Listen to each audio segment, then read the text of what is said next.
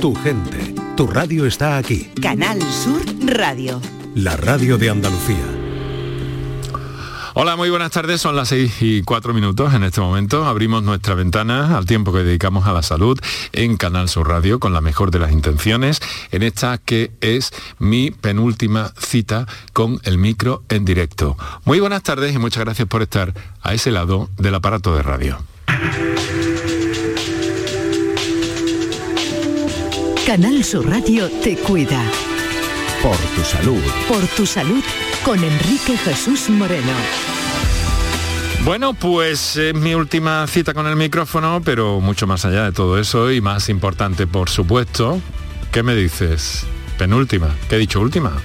Vaya, pues es que estoy, ya sabes cómo estoy, Paco. Muchas gracias por, por avisarme. La penúltima cita eh, que más allá del micro, que para mí ha tenido un valor importantísimo durante los últimos 43 años de mi vida, que no son pocos, pero eh, además es mi penúltimo directo con vosotros con los oyentes de este programa y con los andaluces que durante todo este tiempo nos habéis demostrado vuestra confianza, vuestro apoyo y, todo va a seguir así porque a partir del próximo, próximo lunes mi compañera Patricia Torres, que es más joven, más guapa, más lista, más eh, bien formada, más moderna también, pues seguro que va a hacer esto mucho mejor.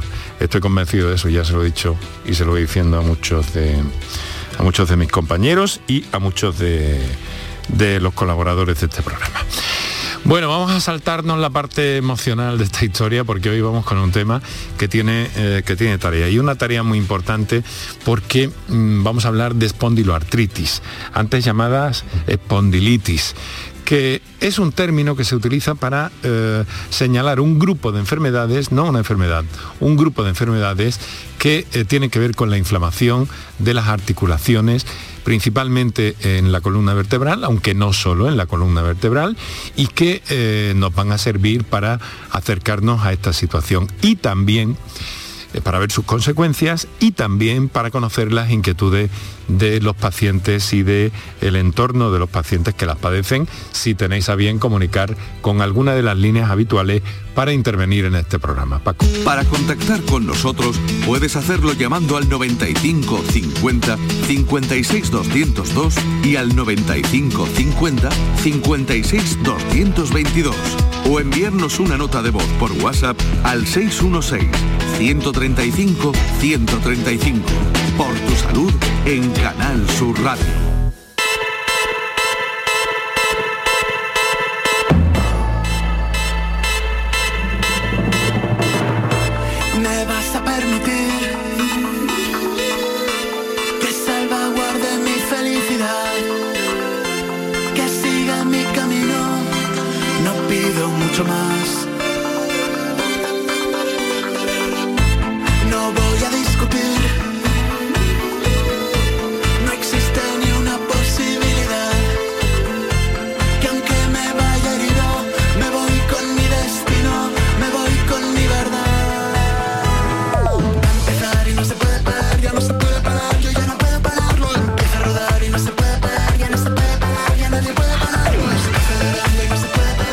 Paco por esta dedicatoria y además la Casa Azul que es algo que me gusta mucho y esto no se puede parar, esto no se puede parar y estoy dispuesto a que no pare.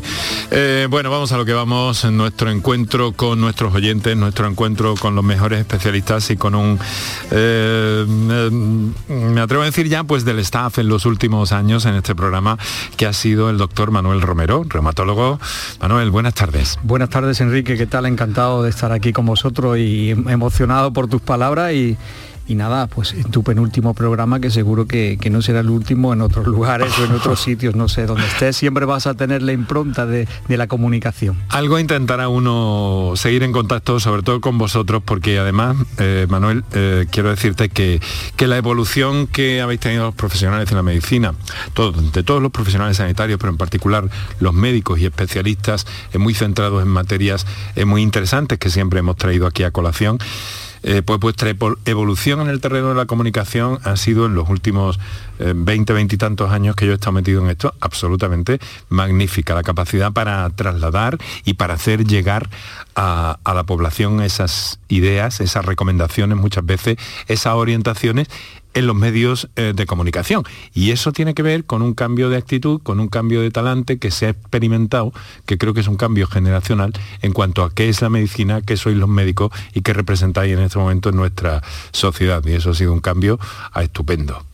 Totalmente de acuerdo contigo, es que en los últimos años yo creo que la medicina, los médicos mismos han han visto que es, eh, lo fundamental no solamente es estar en la consulta atendiendo al paciente, sino hay una labor de comunicación, hacer saber nuestro conocimiento, hacer saber al paciente cuáles son sus patologías, de dónde viene su patología, qué posibilidades diagnósticas tiene, cuál es su eh, repercusión en, la vida, cuál es, su, su, capacidad para modificar su actitud y así de esa manera modificar también la calidad del Eso paciente. es, qué responsabilidad tienen, qué responsabilidad tienen también consigo mismos y con su patología, que esto es muy eh, importante algunas veces se olvida. Efectivamente, el paciente también tiene gran responsabilidad con su patología, no todo depende de los profesionales de la medicina. Tiene que tener una conciencia eh, elevada, importante de qué padece, qué sufre, conocer su enfermedad para poner remedio a la evolución y en este caso en la espondiloartritis, como ahora veremos, pues es fundamental conocer este tipo de patologías para prevenir las consecuencias que llevan a, cabo en los pacientes que las bueno, sufren. Pues vamos a ver qué son las espondiloartritis. Eh, quiero recordaros que cualquier cosa, os hemos recordado los teléfonos y lo haremos a lo largo de los próximos minutos también. ¿Qué son las espondiloartritis? Antes conocidas como espondilitis, ¿no? a mí me suena mucho más lo de espondilitis, quiero que porque se ha repetido más, ¿no? Y el término espondiloartritis ha aparecido posteriormente. Ha, habido un cambio, un cambio de terminología en los últimos años. Yo recuerdo cuando yo estudiaba medicina que se hablaba de la espondilitis anquilopoyética después se hablaba de la espondilitis anquilosante, después se, hablaba de un grupo de enfermedades que eran poliartritis seronegativas porque tenían el factor reumatoide negativo en este caso, ¿no? se diferenciaban. Claro, porque permíteme que te interrumpa, estamos hablando de un grupo de enfermedades reumáticas. Efectivamente, todas estas son enfermedades reumáticas. Llega un momento en que se aunan un poco, porque se dan cuenta los expertos que reúnen, hay un grupo de patologías de tipo reumático que reúnen una serie de características comunes, tanto desde el punto de vista de la agregación eh, familiar, de la predisposición genética y de las manifestaciones clínicas, que se comportan más o menos parecidas. Y se establece un término que las agrupa, que se llaman espondiloartropatías o espondiloartritis. De esto, dentro de este grupo encontramos varios núcleos fundamentales de patologías. Está por una parte lo que se llama la espondilitis anquilosante. La espondilitis anquilosante es una forma evolucionada de una espondiloartritis que comienza fundamentalmente en la columna, que al principio no se llama anquilosante, sino que recibe otro nombre ahora más moderno, que es, la espondiloartritis axial.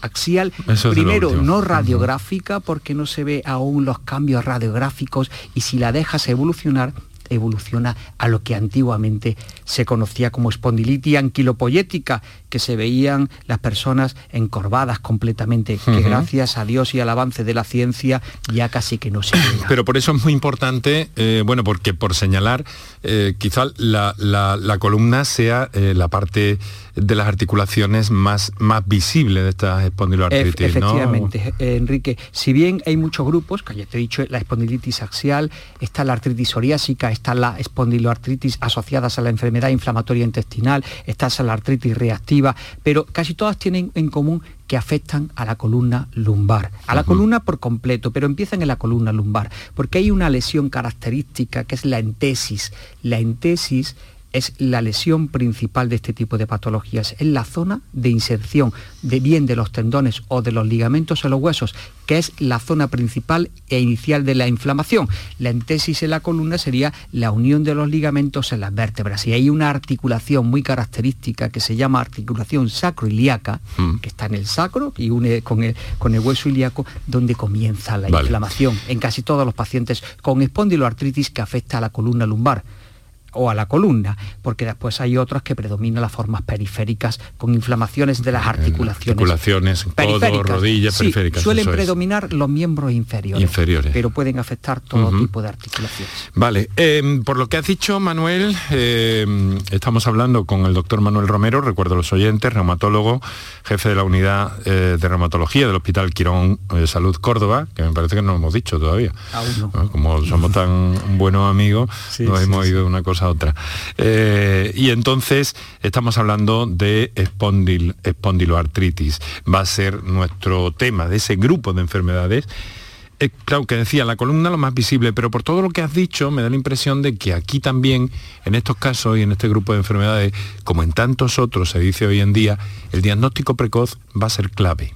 El diagnóstico pre- precoz es fundamental, sobre todo para identificar los casos muy iniciales, porque dependiendo de eh, la precocidad en el diagnóstico podemos instaurar ya tratamientos que hoy en día los tenemos muy avanzados, como los tratamientos biológicos, o no llegar a tanto, empezar con un antiinflamatorio que puede incluso inhibir la progresión de la enfermedad y llegar a eh, daños estructurales, tanto a nivel de la columna o otro tipo de articulaciones que son irreversibles.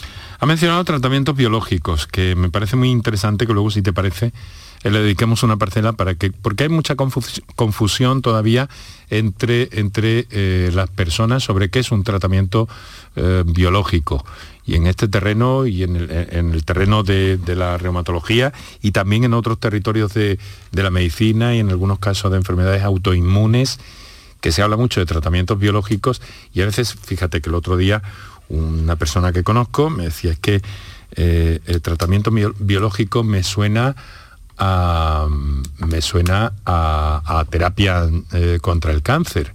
Bueno, Y hay, hay, hay hay- tratamientos biológicos es. también contra el cáncer. Eso es, la Pero- quimioterapia, ¿no? Sí, pero no, no estamos no hablando de, quimi- quimioterapia Mm. eh, cuando hablamos de tratamientos biológicos en enfermedades inflamatorias articulares, es. como es el caso de las espondiloartritis.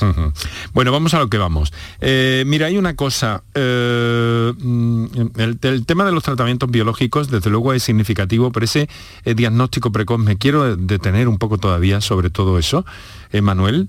Eh, te digo por qué. Porque Claro, no es fácil para una persona que tiene en un momento dado un dolor en la rodilla, en el codo, en la columna. Pues bueno, me duele, a lo mejor he dormido mal.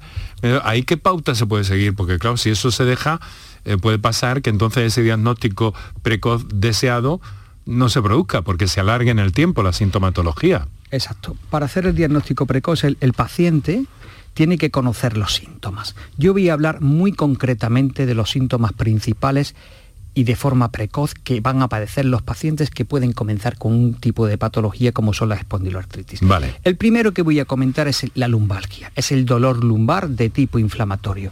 Sobre todo, suelen ser pacientes varones eh, entre los 20, 25 o incluso antes, cuando empiezan a tener las primeras manifestaciones en el caso de la espondilitis anquilosante, si la dejamos evolucionar.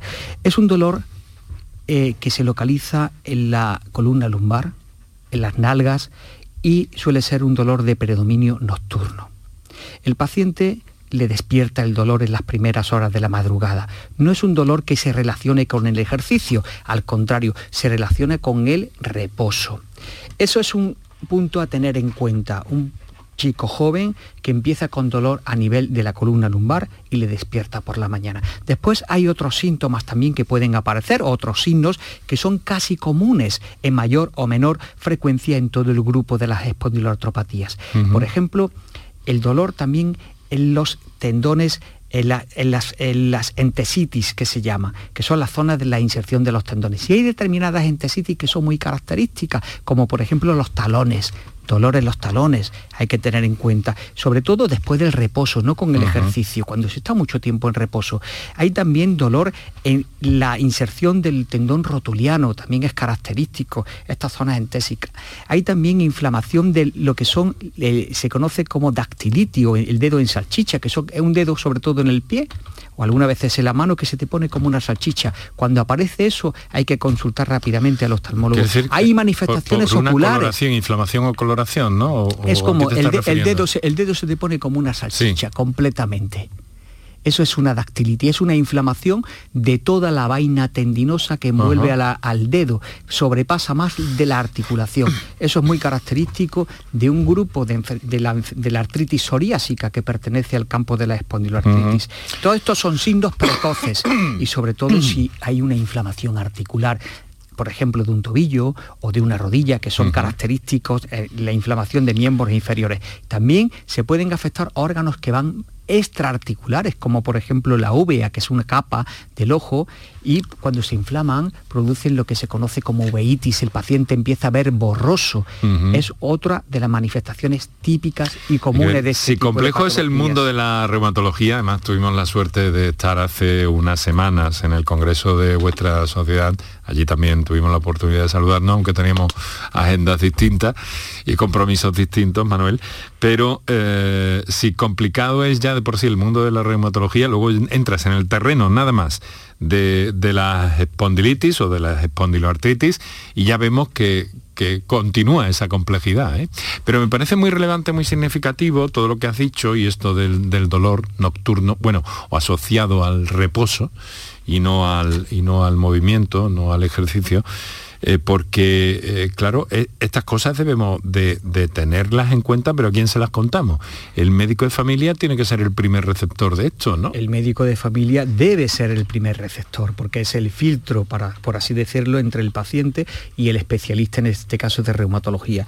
Nosotros los reumatólogos estamos continuamente, aparte Es verdad, de que... hace unos días, luego nos lo cuentas, pero hace unos días he estado con médicos de familia en torno a estas Efecti- hem- cosas. Hemos ¿no? organizado un curso de formación en patologías reumáticas desde el Hospital Quirón Salud de Córdoba, donde se ha formado a más de 70 médicos de atención primaria. Hemos hecho un curso de actualización. Es decir, que el médico de atención primaria, aparte de que es su responsabilidad formarse en todas las disciplinas, también en el campo de la reumatología, que son enfermedades muy prevalentes. Entonces, es el primer filtro debe de acudir al médico de atención primaria, Ujú. manifestar sus síntomas y él tiene que con- discriminar. Hoy, Con estos datos que nos has dado hay un formulario ya para hacer una anamnesis eh, correcta, ¿no? Y poder eh, determinar por dónde va la cosa. he, he ¿no? dado algunas pinceladas porque Sí. el campo es muy, Muy amplio, am- más amplio, pero sí claro. es verdad que, que, dolor Pero, pero nos has dado unas cosas muy Sí. características, dolor, muy entendibles. dolor lumbar de características inflamatorias en un paciente joven, Hmm. generalmente eh, de, eh, de sexo ma- eh, masculino, Sí. eh, que predomina en el reposo, puede despertar incluso por la noche, se irradia a las nalgas, puede acompañarse en algunas ocasiones con alguna manifestación articular periférica dolorosa, algún dolor de, de la rodilla, del talón, puede incluso acompañarse también de algunas lesiones cutáneas como la psoriasis o escamas, descamativos, también es un signo de alerta. Esos son signos que hay que tener en cuenta para consultar rápidamente al que- médico de atención primaria y él seguramente derivará la lo con la mayor brevedad posible al especialista que es el reumatólogo. Porque aquí puede haber algo y lo que nos interesa, insistimos, es, es ese diagnóstico, diagnóstico precoz. También, Enrique, las mujeres también Dime. van a presentarlo. Sí. ¿eh? Lo que pasa es que es con una frecuencia menor, pero también hay eh, mujeres con espondiloartritis. ¿eh? Pero son, eh, son más los casos en, en varones, Sí, ¿no? hay una- Dentro de este grupo de enfermedades. Efectivamente. Hay en otras que es al contrario, Hay otras, que son de la misma al contra- reumatológico, al pero es al contrario. al contrario. Pues eh, mm, claro, es que ha evolucionado mucho nuestra percepción y el conocimiento de la medicina a propósito de las enfermedades reumáticas, en la que en los últimos tiempos se han caído antiguas creencias, bulos, eh, cosas que se daban por ciertas que no lo eran en absoluto, ¿no? es totalmente que ha evolucionado. Mira, el hecho de lo que estamos haciendo hoy aquí es tan importante co- como que cualquier persona que esté escuchando esto puede atender eh, y decir, oye, es que se- me puedo plantear que yo estoy iniciando esta sintomatología. Bueno, es que Y- estás y- dando unos datos muy, y- muy claros, Y muy... consultar, esto hace Mm. unos años no se hacía. No se hacía.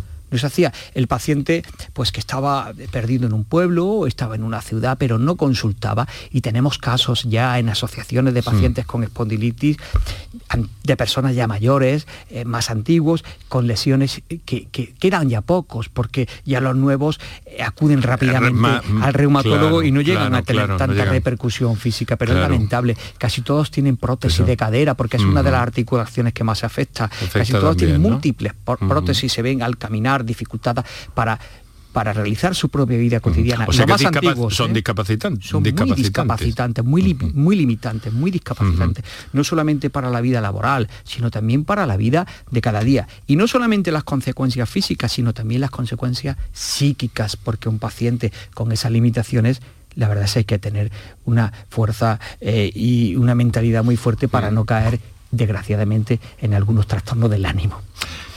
Pues es un factor que, que tenéis que considerar también. Hace poco estaba viendo que hasta incluso los oftalmólogos estaban preocupados por este aspecto, ¿no? Por el aspecto emocional de sus pacientes.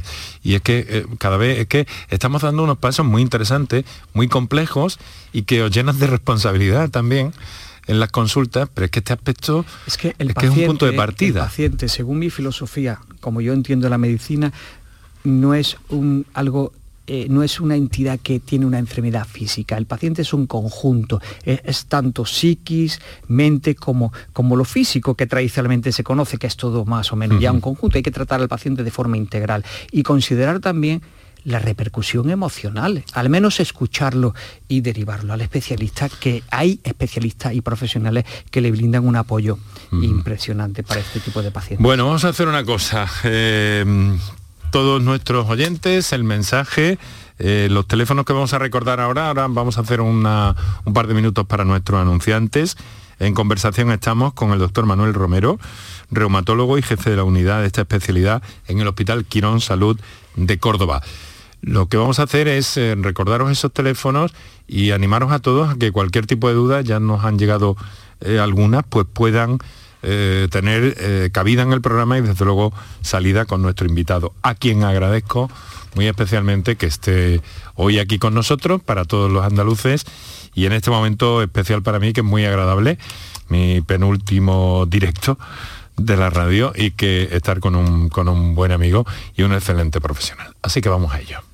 Para contactar con nosotros puedes hacerlo llamando al 95 50 56 202 y al 95 50 56 222 o enviarnos una nota de voz por WhatsApp al 616 135 135. Por tu salud en Canal Sur Radio. Toda Andalucía y toda tu radio van contigo. Cuando quieras y donde quieras. Porque la app de Canal Sur Radio tiene todas nuestras cadenas, con todos los programas que te gustan, las emisiones en directo y tus podcasts. En casa, en el trabajo, haciendo deporte, de compras, paseando. Descárgatela. Tienes todo Canal Sur Radio, Radio Andalucía Información, Canal Fiesta, flamencoradio.com y Canal Sur Radio Música para ti. Toda Andalucía y toda tu radio van contigo. Más Andalucía. Más Canal Sur Radio. Aquadeus, ahora más cerca de ti, procedente del manantial Sierra Nevada, un agua excepcional en sabor, de mineralización débil que nace en tu región. Aquadeus Sierra Nevada es ideal para hidratar a toda la familia y no olvides tirar tu botella al contenedor amarillo. Aquadeus, fuente de vida, ahora también en Andalucía. Haz tu negocio más rentable con Social Energy. Aprovecha la entrada del verano generando tu propia energía y ahorra hasta el 90% en la factura eléctrica de tu empresa. Confía en el líder del mercado y disfruta de primeras marcas con hasta 25 años de garantía. Estudio gratuito en el 955 44 11 11 y socialenergy.es. Aprovecha las subvenciones disponibles. La revolución solar es Social Energy. Vete a dormir con una sonrisa, con el show del comandante Lara. El humor más travieso, los invitados más divertidos, las mejores versiones musicales de Calambre. El show del comandante Lara. Los domingos en la medianoche en Canal Sur Radio. Más Andalucía, más Canal Sur Radio. Enrique Jesús Moreno, por tu salud, en Canal Sur Radio. Para contactar con nosotros puedes hacerlo llamando al 95 50 56 202 y al 95 50 56 222 o enviarnos una nota de voz por WhatsApp al 616 135 135. Por tu salud en Canal Sur Radio.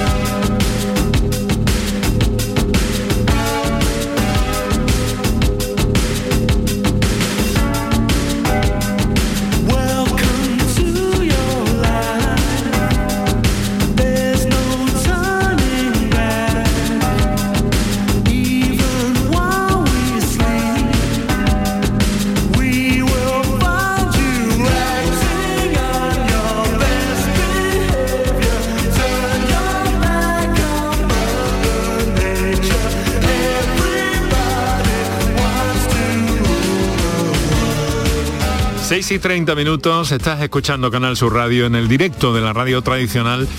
Pues esto es lo que tengo que decirte. Luego también tengo que decirte que si estás escuchando la redifusión de este programa durante la madrugada, también pensamos en ti y estamos eh, pendientes de ti. Y que si lo haces a través de la plataforma Canal Sur Más o canalsur.es, pues estupendo, pero que la tienes más cerca todavía, en el bolsillo. La tienes en el bolsillo a través de la aplicación para el teléfono móvil o smartphone de... eh, de Canal Sur Radio, que tienes Canal Sur Radio, Radio Andalucía Información, Canal Fiesta, Canal Flamenco Radio, eh, ¿qué más? Eh, eh, ca- ca- Canal Sur Más, no, Canal Sur Música, eso es. Y todo eso en el aparato, así que puedes escuchar cualquier cosa de esta marca aquí, allí o donde estés, incluso en las antépodas si viajas este verano. Bueno, Manuel, eh, nos acompaña, estamos hablando en torno a las espondiloartritis, un grupo de enfermedades reumáticas. Nos acompaña el doctor Manuel Romero, reumatólogo, jefe de la unidad en el Hospital Quirón Salud de Córdoba. Y mira, tenemos una llamada en directo, vamos a darle prioridad. Por supuesto. Si te parece. Sí, sí. Así que vamos a saludar a Adela, que nos ha telefoneado desde Sevilla. Adela, buenas tardes. Hola, buenas tardes. ¿Qué tal? ¿Cómo está? Pues llena de cristalitos por tu cuerpo. Vamos a ver. Sí, quería en primer lugar darle las gracias al doctor Romero por la explicación, lo bien que la da, lo pasado y cómo nos enteramos las personas que no tenemos esa preparación que tiene esos estudios. Y quería también darle las gracias a usted, que yo creí que usted era un chaval, que estaba, cuando empecé a escucharlo, creí que era un chavalito por la voz que tiene, que estaba empezando en la radio y había oído este programa y lo vi en el Twitter y digo, Dios de mi edad. No, Me- créame, no, si le digo que todavía algo de chaval me queda, ¿eh? No, no, sí, menos, hay, que re- hay que descubrirlo, no está tan, tan visible, pero algo de chaval me queda. no, pero sí, Muchas por gracias, Adela. Por, por la voz, es eso, mm, se nota. Mm. Pero quería hacerle, por favor, una Sí. pregunta al doctor Romero. Sí. Yo a mí me diagnosticaron espondiloartrosis. ¿Es lo mismo que, que, que, que Mm. espondiloartritis? Buena pregunta. Buenas tardes, buenas tardes lo primero, ¿eh. Eh, mira, es, es diferente, es diferente. La espondiloartrosis es, Sí. es un término que se utiliza cuando Sí. se quiere expresar que hay artrosis, artrosis, que es degeneración articular por desgaste del cartílago, que puede aparecer en otras articulaciones, en este caso cuando afecta a la columna. Cuando Oh, afecta a la columna se llama espondiloartrosis. Espondiloartritis es inflamación, es otro grupo Sí. de patologías. Es totalmente diferente. Y las diferencias, sobre todo, se encuentran en lo siguiente. El tipo de dolor es muy diferente. El tipo de dolor de la espondiloartrosis es un dolor que nosotros conocemos como un dolor mecánico, que aparece eh, con la realización del esfuerzo, algunas veces también en reposo, pero bueno, por eso suele ser cuando se mueve uno, cuando trabaja demasiado. Eh, es un dolor que se llama mecánico. Y el de la espondiloartritis es cuando duele en la cama, en la cama y con el reposo. Esas son las diferencias fundamentales. Aparte de otras diferencias mucho más técnicas que yo creo que a lo mejor no sería tan interesante entrar ahora, Claro. pero que, que- que tenga usted una, una cosa muy clara. La espondiloartrosis, casi Sí. todo el mundo, casi todo el mundo, cuando ya llegamos a una edad ¿eh? Claro. eh, por encima de los 40 años, Mm. casi todo el mundo, si nos hacen una radiografía de la columna, van Sí. a, observarse algunos cambios degenerativos, que es eh, Ujú. la espondiloartrosis. Claro. Doctor, pero no quiero ser muy, porque tiene usted que, que atender más personas. Es que decirle que yo no me puedo incorporar, por ejemplo, a coger una cosa al tresillo porque me quedo de esa postura, como Claro, claro, porque eso Entonces también lleva, lleva también una limitación funcional. Cuando la espondiloartrosis está avanzada, pues prácticamente las vértebras están casi eh, rozando cuerpo vertebral o con carillas sí. articulares unas con otras y produce un dolor y una incapacidad funcional también. Es no quiere yo decir que de- sea una enfermedad menor, pero No, es pero de joven, de joven, doctor, perdón usted, yo he estado a base de hostalidón y café con leche Mm. para, poder, para poder limpiar mi casa y Mm. cuidar a mis seis hijos, ¿eh? Pues nada. Eh, Caramba. Adela, caramba. Seis hijos. Además, lo, tuve con 31 años, tenía los seis. Bueno, y una Y- cosa, Adela, permítame, Sí, y en este momento está usted bajo o bajo bajo el control de, de- de su especialista sobre este tema. Ahora he ido a un médico rehabilitador, también Sí. de Quirón, de, de, de Quirón, de Sí. un hospital privado, Sí. y entonces me, me va a hacer un estudio. Me va a hacer un estudio Vale. porque es que yo ya no salgo de mi casa. Vale. Porque es que ahora ya, como ya soy de la tercera edad, pues ya es, no es puedo muy importante. Adela, permítame que le interrumpa, Sí, sí, que sí, aparte de la medicación, eh, Sí. que, eh, que ahora mismo hay, es la importancia también del ejercicio físico y del ejercicio de rehabilitación. Eh, hay ejercicio físico adaptado por profesionales, fisioterapeutas, hay gimnasios que le pueden ayudar a usted a eh, ponerle una plantilla de ejercicio adaptado a su caso personal. Yo le invito, dentro de sus posibilidades, a contactar con con, con un centro de, de gimnasia que le ayude a, a hacer ejercicio físico y sobre todo también el de agua. El Y- de agua. y de- bueno, ya, pues, Adela, era la eh, última mm, pregunta. ¿Le venga, parece usted bien lo, lo, un quiromasajista que me den el cuello, que me den los hombros, que me, que me dé por todos lados, que me duele todo? Eso le viene a usted fenomenal. Fenomenal. Sí. Fenomenal, Bueno, pues, Adela. Muchísimas gracias. ¿no? Muchas gracias a usted y muchas gracias por sus palabras, eh, tan cariñosas. Muchas gracias, No, Adela. es que son ustedes fabulosos los dos. Muchísimas gracias y no entretengo más. Venga, pues, Felicidades. Los que vienen la semana que viene son, mm, son por lo menos el que se sienta en este sitio eh, o la que se va a sentar en este sitio, todavía mejor, te lo aseguro, Adela. ¿Vale? Sí, ya verá, ya verá. ¿Cómo voy yo detrás de usted? ¿Cómo voy yo detrás de usted? Venga, Adela, muchas gracias. Venga, Un gracias. saludo. Bueno. Eh, 25 minutos para las 7 de la tarde. Bueno, tenemos cosas pendientes de que hablar. Eh, a mí me gustaría eh, ver un poco lo de los tratamientos biológicos con algo de más detalle, que lo hemos anotado ahí. Pero es que tengo, por ejemplo, aquí algo que, que no sé si encajará con lo que estamos hablando, ni siquiera con la reumatología. Pero eh, nos piden que si podíamos hablar de los edemas óseos, que a raíz de un traumatismo se me ha quedado, nos dice un oyente o una oyente, el pie derecho eh, eh, destrozado. A ver si hay alguna cura para esto. ¿De qué estamos hablando, Eso estamos hablando de traumatología, no de reumatología. El, el edema óseo es un, es un edema, es un, es como cardenal es un cardenal dentro del hueso por un golpe. Entonces yo supongo, no es mi campo, que eso con el tiempo se irá reabsorbiendo, pero te- tendrán unos tratamientos Periodo. específicos, traumatólogos o rehabilitadores con terapias físicas que, que- que se escapan de mi conocimiento. Vale, bueno, pues de momento que sepa esta persona que eso va en el ámbito de la traumatología, pero no queríamos eh, desatender, pasar, claro dejar pasar esta llamada. Eh, vamos a hablar un poco de esos tratamientos biológicos, Manuel, porque ¿qué significa exactamente esto? ¿Qué es un tratamiento biológico? El tratamiento biológico en sí es, es fácil de entender. Es un medicamento que se obtiene con productos naturales o biológicos y va dirigido hacia la lesión concreta o el mecanismo de producción de la lesión. Es decir, no hay, no hay, no hay química.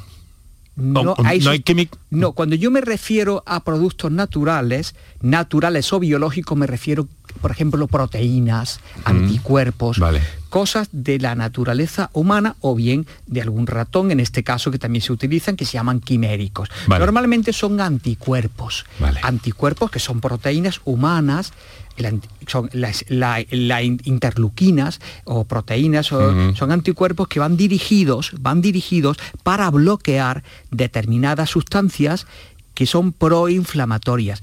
Cuando nosotros conocemos ya el mecanismo por el que se produce una enfermedad y sabemos, las espondiloartritis se producen, por ejemplo, porque hay una inflamación en la entesis y dentro de la entesis existe una proliferación del factor de necrosis tumoral. Y ese es un factor que va a producir más inflamación. Tenemos que buscar una sustancia natural buscada A veces en el propio cuerpo, eh, ¿no? En son de nuestro propio cuerpo, es. claro, son, de- son humanas en la mayoría, son generalmente proteínas o bien, eh, inter- o bien, o bien eh, anticuerpos que van dirigidas para bloquear en este caso lo que yo he comentado, el factor de necrosis tumoral. Cuando hemos visto que en otras patologías hay un, hay un exceso de la interleuquina eh, 12-23 o de la interleuquina 6, pues se han eh, fabricado en el laboratorio a través de proteínas humanas, en su mayoría, una serie de anticuerpos que van dirigidas para bloquear exactamente lo que está desproporcionado en las patologías. Estas son las terapias Y- biológicas que di- se diferencian de la sintética, sintética porque las sintéticas son artificiales, son de laboratorio y no son humanas ni, agentes eso biológicos. es, Eso es. Eh, vale, nos queda perfectamente claro, pero además te digo, están muy extendidas en el campo de la, de la reumatología en general y en este caso en particular de las espondiloartritis que estamos hablando. Es un pilar fundamental. Si bien, si bien el tratamiento de las espondiloartritis tienen unas secuencias, hay que empezar primero, por ejemplo, en el caso de las espondilitis axiales, que solamente afectan a, a la, a la columna, normalmente se empiezan con los antiinflamatorios, pero si no hay respuesta, rápidamente, porque ya hay unos criterios para aplicarlas, unos criterios de consenso por la comunidad científica internacional, por la Sociedad Española de Reumatología, por la EULAR, que es la Sociedad Europea, por la Sociedad Americana de Reumatología, que dice que cuando ya no hay efectos de determinados fármacos sintéticos como los antiinflamatorios o fármacos de remisión de la enfermedad como el metotresate u otros fármacos sintéticos, Sí. hay que empezar ya con los biológicos. Entonces, es un pilar fundamental. Porque tienen la capacidad en muchas enfermedades de frenar la evolución. Y además es muy personalizado. Exacto. Muy dirigido, eso que tú has dicho es un exacto, concepto clave, ¿no? Exacto. Hay que estudiar personalmente al paciente, ver más o menos qué características tiene y después ya según el conocimiento que se tiene, aplicar. Pues hay que aplicar eh, este fármaco que parece que bloquea el factor de necrosis tumoral, que no responde, pues se puede utilizar una diana terapéutica diferente. Vamos a bloquear la, la interleuquina eh, 6, por ejemplo. Vamos a bloquear eh, otro tipo de, de No, hasta llegar a ese estudio hace falta un proceso de estudio Por muy importante, muy complejo para llegar a, a- para llegar hasta la interleuquina, quiero decir, ¿verdad? claro, ¿Y claro. cuál es la que está? Claro, es un proceso bueno, sí, normal, eso se conoce con, con la investigación. Ya se sabe cuáles son las inter- cuáles son las eh, las, Las predominantes en los distintos tipos de patologías. Se sabe que la espondiloartropatías está aumentado el anti-TNF, también está muy aumentado el, el otro eh, los que van relacionados de la interleuquina 17. Es decir, que hay distintas eh, patrones que se repiten en diferentes patologías. Vale, quiero que hablemos también de prevención, que no le hemos dejado atrás, por si hay algo eh, posible que decir en este, en este asunto y nos vamos recortando el tiempo. Mira, tengo una comunicación muy breve, no quiero desatenderla, y menos estos días, por Dios. Eh, muy breve, que en fin, no sé, tú, tú, tú eres el especialista. Me gustaría saber si la espondiloartritis tiene solución, porque me duele mucho el codo, gracias. Bueno, así de sencillo, vamos a ver. Bueno, el codo, el codo puede ser una de las manifestaciones de la espondiloartritis. Suponemos que esta persona lo tiene diagnosticada. Supongo que sí, Claro. pero si tiene el codo Pero- doloroso será porque tiene un brote ahora mismo Ah. con esa articulación O sea que se inflamada. manifiesta por brotes también. Claro, esto se manifiesta por brotes. Eh, eh, eh, hay que ver concretamente ese codo, hay que estudiarlo en la consulta, hacerle una ecografía, Mm. que prácticamente en todas las consultas de reumatología hay un ecógrafo, ver si es una tendinitis, ver si hay una artritis, incluso se puede actuar de una forma local, infiltrando esa articulación, si se- solamente se trata de una articulación inflamada o dolorosa, es decir, eso es una pregunta muy personal. Y como ya digo, los tratamientos deben ser individualizados. Efectivamente. Así es claro. Pero vamos, que como norma general sí que se puede eh, estudiar para intentar buscar un alivio a esta mujer. Por supuesto que sí, para eso estamos nosotros los Eso es, reumatólogos. Eso es. Para que lo tenga, bueno, mujer, he dicho mujer estúpidamente, porque no sabemos si es un, un señor o una señora. A ver, ¿qué tenemos? Una nota de audio. Sí, después ponemos un- hacemos una pausita para, para la publi. No, mira, vamos a hacerla ya. Vamos a hacerla ya, Paco. Eh, y recordamos los teléfonos por si acaso todavía hay alguien ahí descolgado. Vale, pausa y nos vamos a llamada en directo y luego WhatsApp. Para contactar con nosotros puedes hacerlo llamando al 95 50 56 202 y al 95 50 56 222 o enviarnos una nota de voz por WhatsApp al 616 135 135. Por tu salud en Canal Sur Radio. Canal Sur Radio, Sevilla. Si necesitas recuperarte de una operación de cadera, rodilla o cualquier otro proceso médico, en Vallesol podemos ayudarte. Contamos con profesionales que te ayudarán a recuperarte más rápido y llevarán un estrecho seguimiento de tu evolución. Y todo ello sin desplazamientos innecesarios y por mucho menos de lo que imaginas. Infórmate en el 924 24 25 o en vallesol.es. Vallesol, la residencia que te mereces. Lo que te voy a decir. Alégrate, ya no te vas a arrepentir. Yo te voy a ayudar para que puedas ahorrar nuestro petróleo, ese sol y no lo pueden apagar. Placas fotovoltaicas Dimarsa. Infórmate en el 955 12 13 12 o en dimarsa.es. Guías, hoteles, agencias de viaje. Gracias por hacer de Sevilla uno de los mejores destinos del mundo. Ahora es momento de celebrar juntos en la Summer Tourings Party de Cruceros Torre del Oro. Ven a disfrutar de una noche mágica con DJs, cócteles, sorteos y mucho más. Te esperamos el 22 de junio a las 21.30 horas en el embarcadero junto a la Torre del Oro. Entrada solo con invitación. Solicita la tuya en crucerosensevilla.com. La nueva Escuela Superior de Conservación y Restauración de Bienes Culturales de Osuna es uno de los únicos centros de Andalucía donde podrás cursar el título superior en conservación y restauración con las especialidades de pintura, escultura y arqueología, titulaciones equivalentes a grados universitarios, grupos reducidos, docencia personalizada y una metodología práctica. Escuela Superior de Conservación y Restauración de Bienes Culturales de Osuna. Más información en escuelaconservacionosuna.es. Enrique Jesús Moreno, por tu salud, en Canal Sur Radio.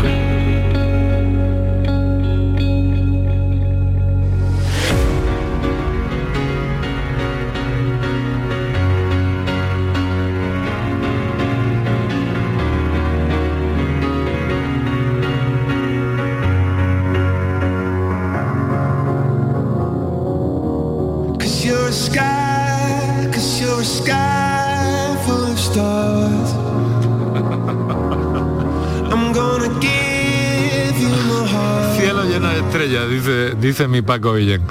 Eh, te va a hinchar este verano, el cielo lleno de estrellas. Muchas gracias, Paco.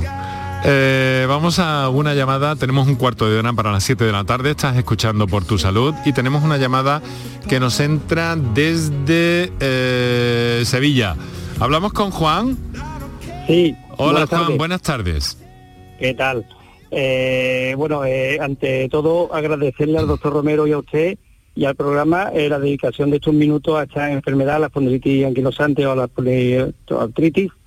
Y, y quería comentarle, pues, yo soy de una generación, tengo 49 años, soy de una generación que me diagnosticaron con 21, donde, donde lo pasamos bastante mal a nivel psicológico también porque había mucha desinformación y gracias a Dios eso ya va cambiando. Pero bueno, la, la pregunta para el doctor sería la siguiente. Eh, mi reumatólogo hace poco me, me propuso para un tratamiento de biológico. Estoy ahora mismo pues con ciertas pruebas que complementarias para, para, para ver si, si puedo acceder a ese tratamiento. Y lo que estoy escuchando, pero no tengo mucha información, es que el tratamiento biológico puede tener eh, unos efectos, aparte de que mm, paraliza la enfermedad, también paraliza las defensas. Y eso es un tema que me preocupa porque, bueno, a raíz también de todo lo que ha pasado con pandemia, virus y tal, pues es un tema que me preocupa por si el doctor puede comentarme algo al respecto. Bueno, como tenemos poquito Gracias. tiempo, Juan, ¿te importa escuchar a- al doctor Romero a, través de la radio? Claro que sí. Venga, claro muchas sí. gracias, hombre, que quiero que, que entren unos oyentes que tenemos ahí pendientes. Muchas gracias, Un muchas saludo. gracias, Juan. Perfecto. Doctor. Eh, buenas tardes. Mire, el tratamiento biológico eh, es un tratamiento que tiene sus pros, lógicamente, y también tiene sus contras. No obstante, cuando nosotros decidimos poner un tratamiento biológico es porque son muy superiores los pros y los contras.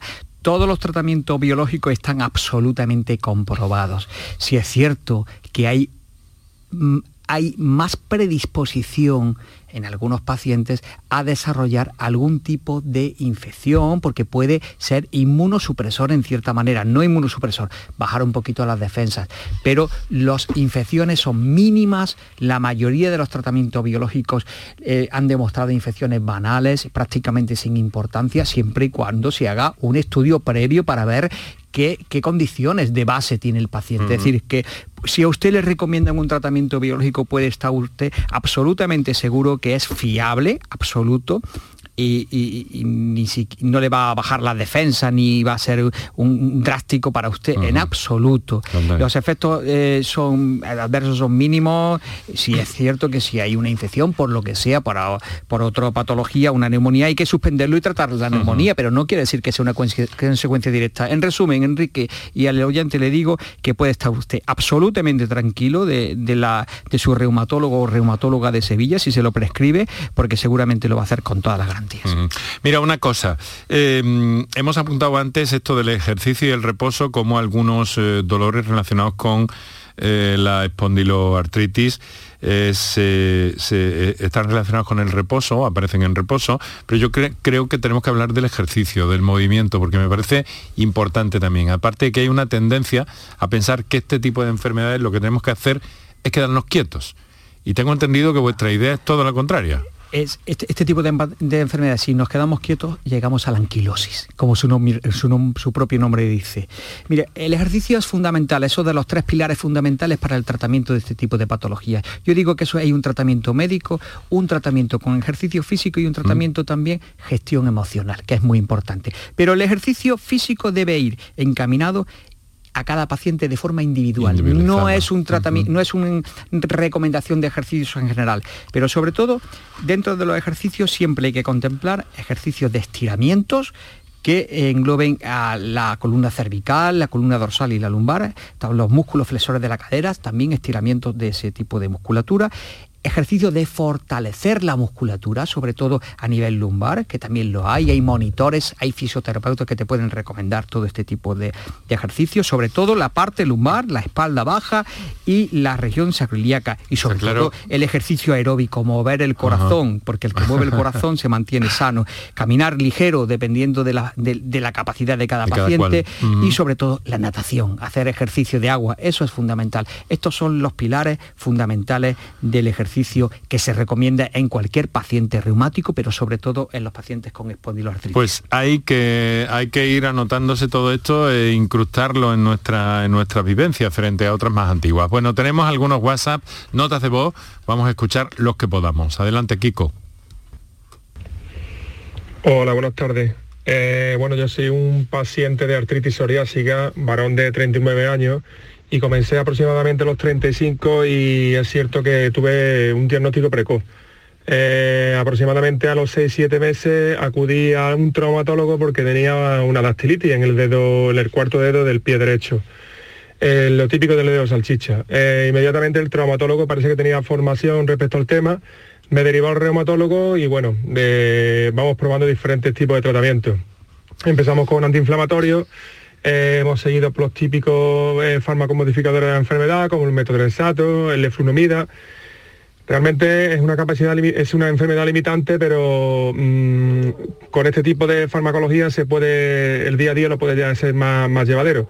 Y bueno, animo a todos los, los pacientes a que sigan acudiendo a sus médicos eh, especialistas, porque como bien habéis dicho, la medicina está bastante avanzada en este tema y al final pues nada, se puede llevar una vida medianamente decente con, con este tipo de tratamiento. Ánimo y, y a seguir luchando. Muchas gracias, muchas gracias a usted por su llamada y su confianza y esta exposición que ha hecho un poco de libro en cuanto al, di- al diagnóstico precoz, ¿verdad, Manuel? Que tú señalabas al principio, ¿no? No hay, no hay mejor libro que el propio paciente, Claro. porque así lo ha vivido él y lo ha dicho muy claro todo. Ha seguido los pasos que hay que seguir. Vamos, eh, mm, quiero preguntarte porque se ha referido también que se animen a ver a sus especialistas tal y cual, pero hay un factor muy importante que está funcionando muy bien en, en- en medicina. Bueno, de hecho tú acabas de ser eh, nombrado como socio honorífico de la Asociación Cordobesa de Enfermos con Espondiloartritis. Efectivamente, hace una semana fue algo muy emotivo para mí de ACEADE. Estás, De ACEADE. estás en todos lados, porque también como creador, porque aquí donde lo oyen el, el doctor Romero Jurado, pues es también un, un magnífico escultor, un, un pintor, a mi modo de ver, excelente, ¿eh? como Afici- sabes. aficionado, Enrique. Pero me gusta mucho, me gusta mucho tu obra. Y, y bueno, y además eres de- desde hace, desde febrero, ¿no? Eres miembro de la de la, De la aso- Asociación de, de Médicos Artistas. Efectivamente fue un acto también muy emotivo que tuve el gusto de que tú estuviese allí también presente de la Asociación Española de Médicos, Escritores y Escritores y Artistas. artistas, Asemella, sí, también fue una un, un acto muy, muy emotivo porque yo pienso no- que el no médico tiene dónde- que ser un poco todo un humanista en el sentido de, de- de atender todo un poco la cultura. Eh, Eres un el- entusiasta, yo no sé de dónde, de dónde sacas tanto, tanto tiempo. Bueno, digo que la importancia que tiene sin duda el papel de las asociaciones, como, como cuántas, eh, mm, bueno, están repartidas por todos lados, eh, cuéntanos un poco, ¿qué, valor tiene? El esto? asociacionismo de los pacientes en las patologías reumáticas es muy importante, pero sobre todo que estamos ahora hablando de espondiloartritis, aquí en Córdoba, yo digo en Córdoba porque está haciéndose el programa desde aquí, pero en toda Andalucía, también en todas las capitales, existe una asociación eh, que se ocupa de los pacientes con espondiloartritis. En este caso en Córdoba se llama ACEADE, que está desarrollando desde hace ya mucho tiempo una labor importantísima de apoyo al paciente, ¿eh? porque eh, las asociaciones tienen que apoyan al paciente desde, muchos puntos de vista, hacen un apoyo emocional, tienen un, equipo de psicólogos eh, de gestión emocional para los pacientes, al mismo tiempo dan información y educación educación de su enfermedad, tienen también la capacidad de defender los derechos de los pacientes, porque muchas veces los pacientes están indefensos. Y además una cosa muy importante, un apoyo emocional, eh, un efecto tranquilizador casi casi para las personas recién diagnosticadas. Eso es una de las características ah. que tienen que tener una buena asociación de pacientes y promover la investigación fundamental. Claro, empujar ahí un poco. Recientemente hemos estado celebrando el, el premio de investigación José Román, que se lo llevaron unas compañeras mías que vinieron tanto del hospital también de Córdoba, Reina Sofía, como de, Madrid, que vinieron a recibirlo, y sobre todo hacer también conciencia pública de la enfermedad, porque tienen esa capacidad también. Es una enfermedad mm. que necesita un, reconocimiento social y público y la asociación es, fundamental. Vamos a escuchar. felicito a todas las asociaciones desde este micrófono. Muy bien, vamos a escuchar otro, otra nota de voz que tenemos ahí pendiente. Buenas tardes, me llamo Sonia. Eh, tengo yo hipocondritis en ambos brazos. Eh, acabo, en la seguridad social no me han atendido, llevo dos años con él. Y cuando he ido a un médico particular pues me ha dicho que era crónico.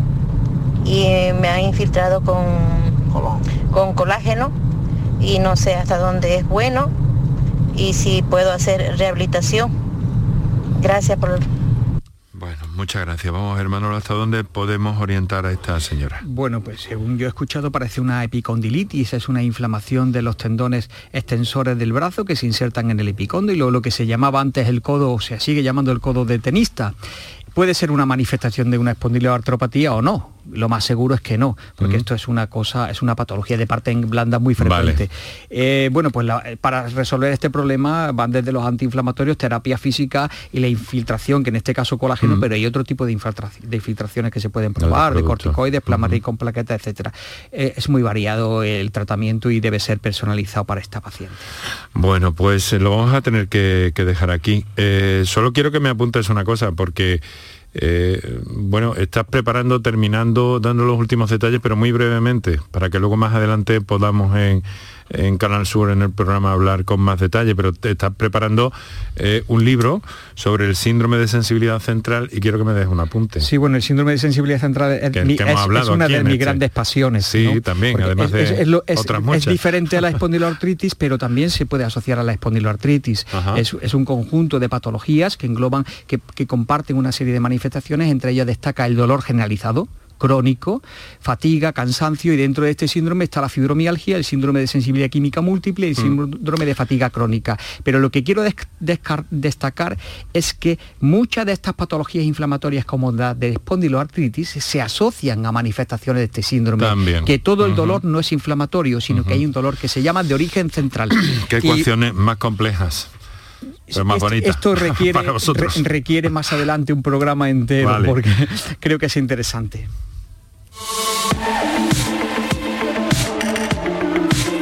Esta me dices que es otra sorpresa para mí, ¿no? Bueno, voy a escucharla. Voy a escucharla.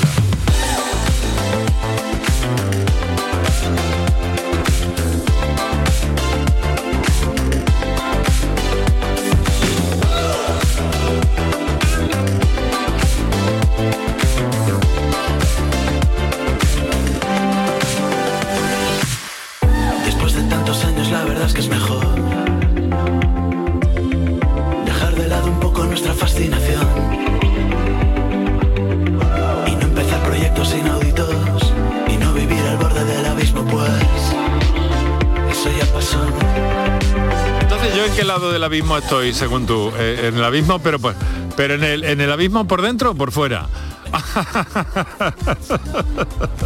en el abismo por dentro, claro que sí. Muchas gracias, Paco.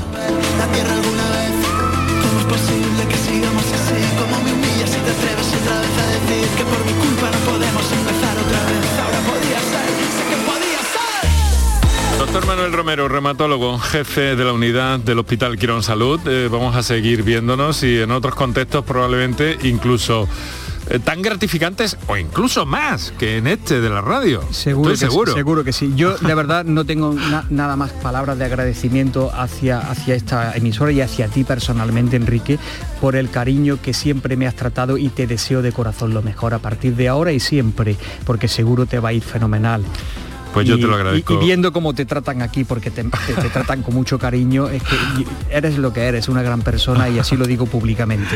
Muchas gracias Manuel, felicidades, admiro tu trabajo y, y la prestancia que has tenido siempre para hacer llegar a todos los ciudadanos, a todos los andaluces, La admiración es estas cosas tan interesantes. Muy bien.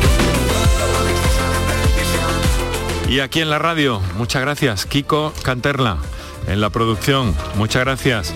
Eh, Manuel Fernández en el control de sonido, Paco Villén en la dirección de sonido y realización. Te hablo encantado, Enrique Jesús Moreno. Mañana volvemos.